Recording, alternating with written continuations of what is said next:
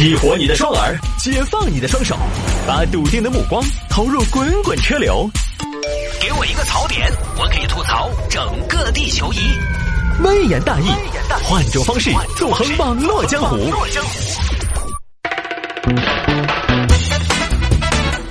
来喽！欢迎各位来到今天的微言大义，要继续跟您分享网络上一些热门的、有意思的小新闻。好了，最近很多朋友让聊一下什么呢？区块链。嗯，众望所归的一个话题，但是各位，你们真的高估了我的实力了。那区块链是我能聊的吗？我对于区块链的了解仅限于各种虚拟币、各种数字货币、比特币啊什么的之类的。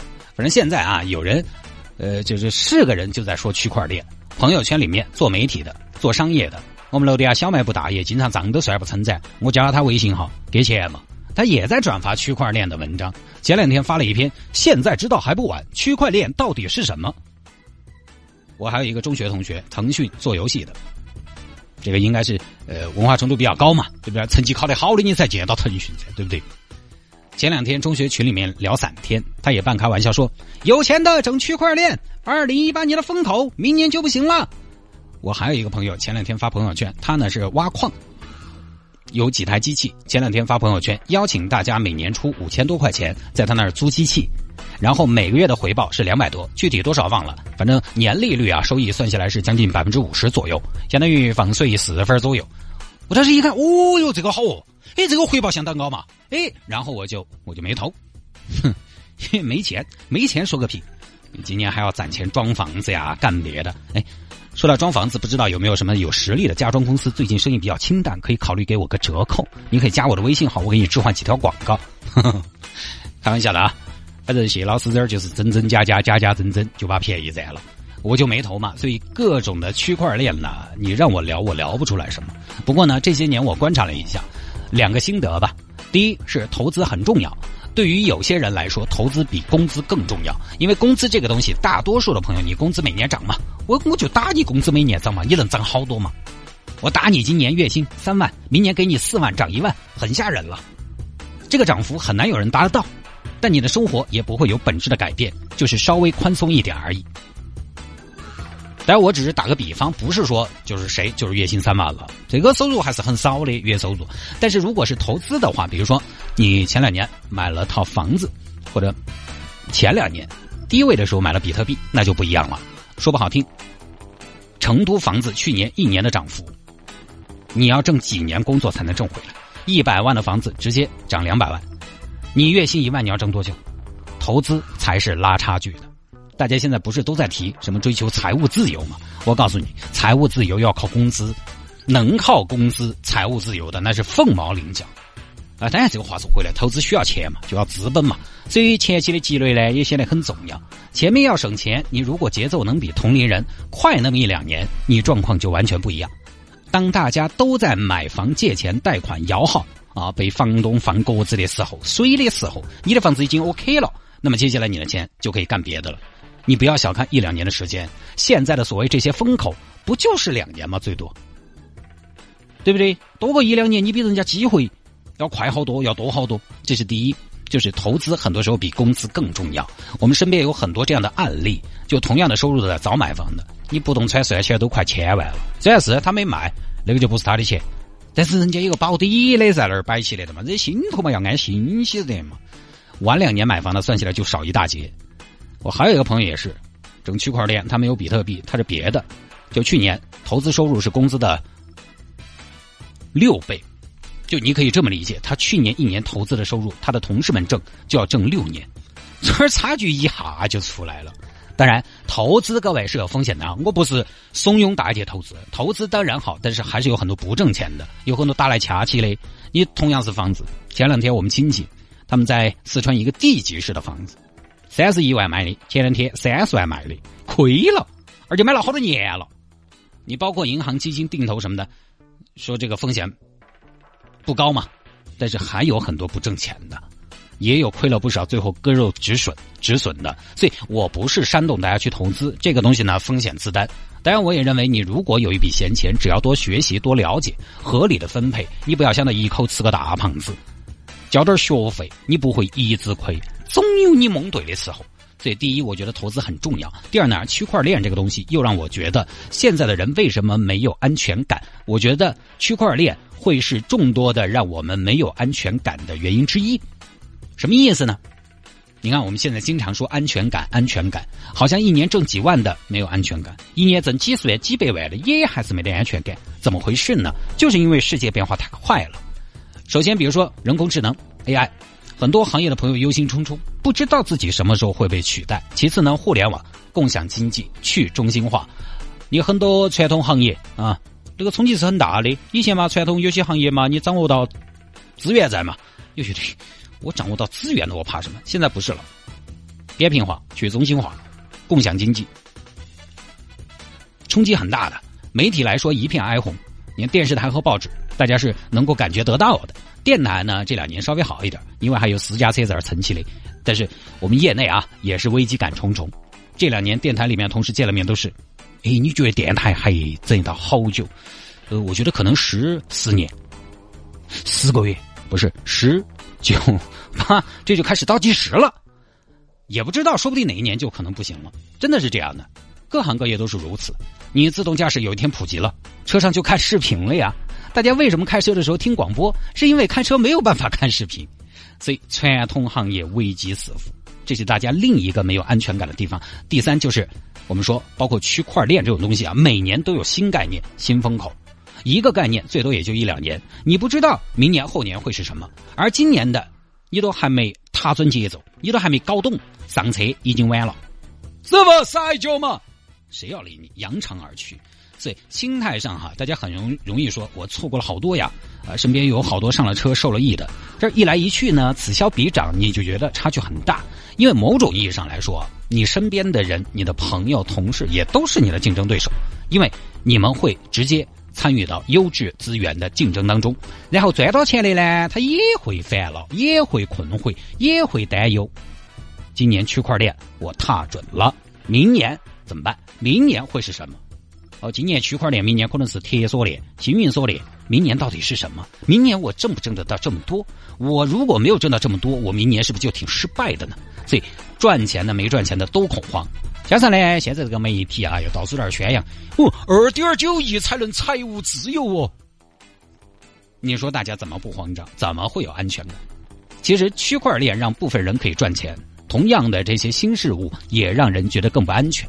因为大家突然发现这个世界变化太快了，自己懂得的东西太少了。即便是你绞尽脑汁的拼命想要跟上这个时代，有的时候都会有点力不从心。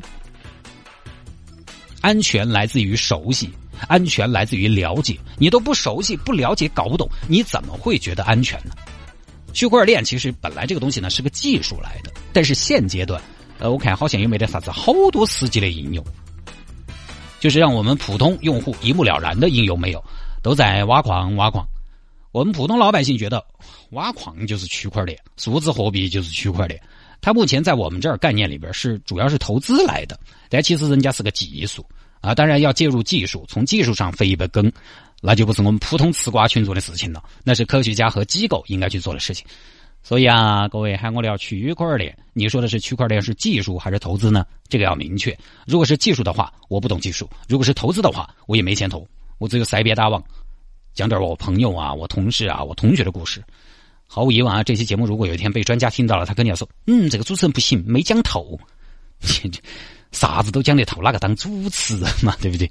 我们就是摆点散龙门阵、玄龙门阵。不多说了啊。”呃，还有听众呢，这两天比较踊跃说聊一下火车上吃方便面被怼的事情啊。我这会儿特别饿，中午没吃饭，所以说这个方便面有点流口水。不如我们先讨论一下方便面的各种味道哪一种最好吃？我个人比较喜欢鲜虾鱼版啊，因为我觉得辣的方便面不太好吃。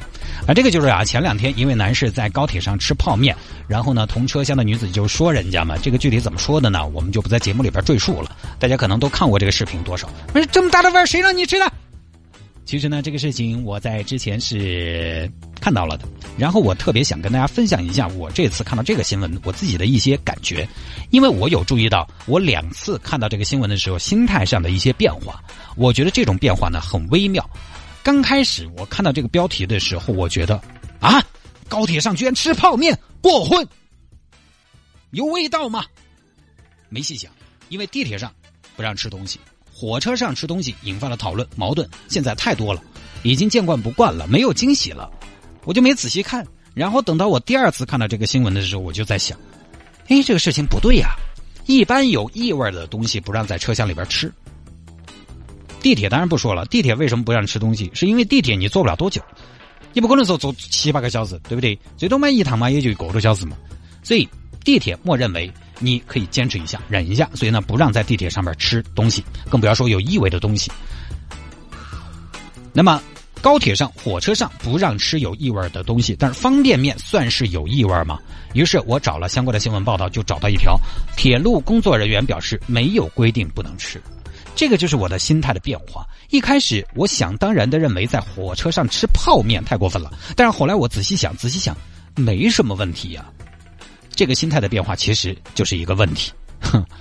现在因为一提到说啥子车上吃东西啊，说话声音大，电影院稍微耍了一下手机啊，可能各位你我都有点啥子素质哦。前段时间还有一个电影院，有一个姑娘玩手机，就被她后边的人拿爆米花直接扣头上了。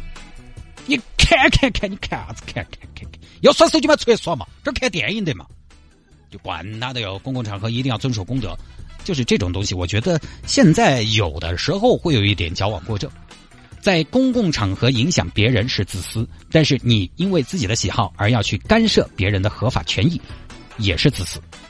你比如说火车上吃方便面，既然没有规定不准吃，那就是可以吃。你不爱闻，说实话，从规矩上来讲，要么忍，要么下车。我经常举一个例子，我去绿道跑步，绿道大家知道很窄。跑步的朋友，你知道节奏呢是非常重要的，一定是要匀速的，不要急减速啊、急加速啊，这样最省力。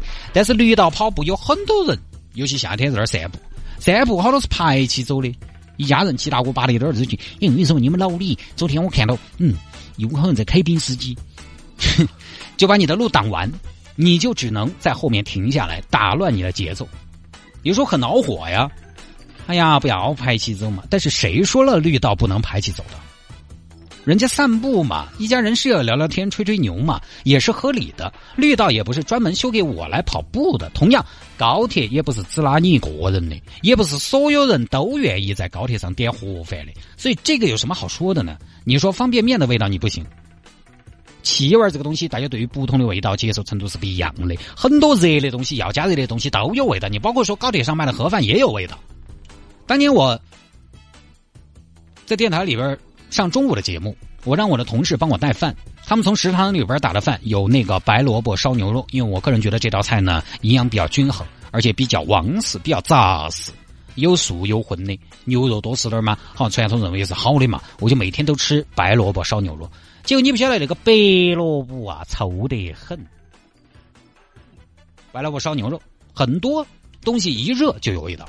你再比如说鸡蛋，我就觉得鸡蛋吃起来是有味道的。有些朋友就觉得鸡蛋没什么味道啊，鸡蛋是没有问题的呀。你再比如说包子，有很多朋友就觉得包子吃起来是有味道的，但也会有人觉得可以接受。每个人对气味的喜好是不一样的，所以以谁的为准呢？只有以人家铁路的为准。你不喜欢人家吃方便面，那哪天你在车上有个人，哎呀，你居然在喝水，我白开水过敏，怎么办？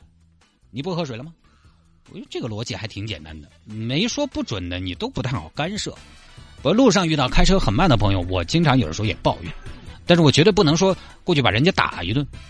即便我有万千的理由，哎呀，你影响通行效率，哎呀，你耽搁我们时间，哎呀，你造堵的嘛，我不安逸，但是我都不能干涉，因为他没有违法，也没有违章，我也只能不安逸哈，不安逸就不安逸，这个世界不安逸的事情多了，这个事情就是这样的呀，不可能所有人都顺着你。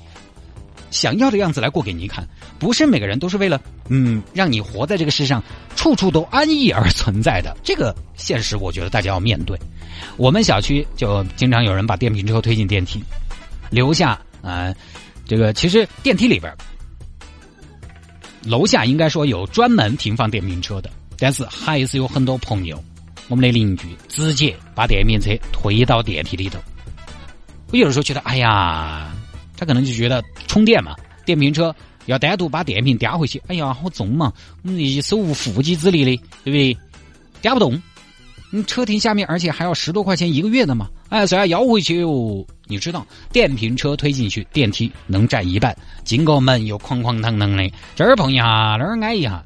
我有时候呢，就是说就要说，但是当我第一次说之前，我可以跟大家分享我做了一件什么事情。我首先看了电梯里面有没有张贴“不要把非机动车推进电梯”的提示，因为有了这个提示，那就是物管要求了，那我就师出有名，我就明目张胆。我不能以我个人的喜好来要求说你不能这样，不能那样。如果物管都说可以，那确实我没得话说。如果物管都说可以，而我不认同这种现象，我应该做的是什么？我应该去找物管说：“哎，这个电瓶车推到电梯都占地方不说嘛，有隐患哦，电梯老化的快哟，因为受力不均了。”就是这样的，所以你看我们这办事好周到。所以大家出去了还是要调整心态。还有呢，现在我们这个城市化的进程很快，有很多是刚刚进到大城市了。说实话，你像我也是我们家第一代，哎，到大城市生活的嘛，也在学习，也在适应。可能很多朋友现在差不多学会了大城市人和人的相处，但是呢，这个过程其实还是会持续很长一段时间的，未来很长一段时间都会持续。所以有的时候宽容也挺重要的。其实我真的觉得，适当的宽容也是一种功德。这个事情还真的。不宜交往过子。很多朋友说：“是蛋哥，你说这个高铁上，铁路部门没说不让吃方便面，那规矩没说的不让干的事情就多了，你就都要干吗？法律没说不让干的事情多了，你就都要干吗？这个呢有道理，但其实这句话是要求自己的，你还真的不太能拿这个东西去要求别人。”师出无名，各位。那下了节目找我有什么事情呢？魏延大有什么小新闻的素材可以向我推荐，也欢迎您在微信上面直接来搜索谢探德斯的微信号，拼音的谢探，然后是数字的零八幺七，拼音的谢探，然后是数字的零八幺七，加为好友来跟我留言就 OK 了。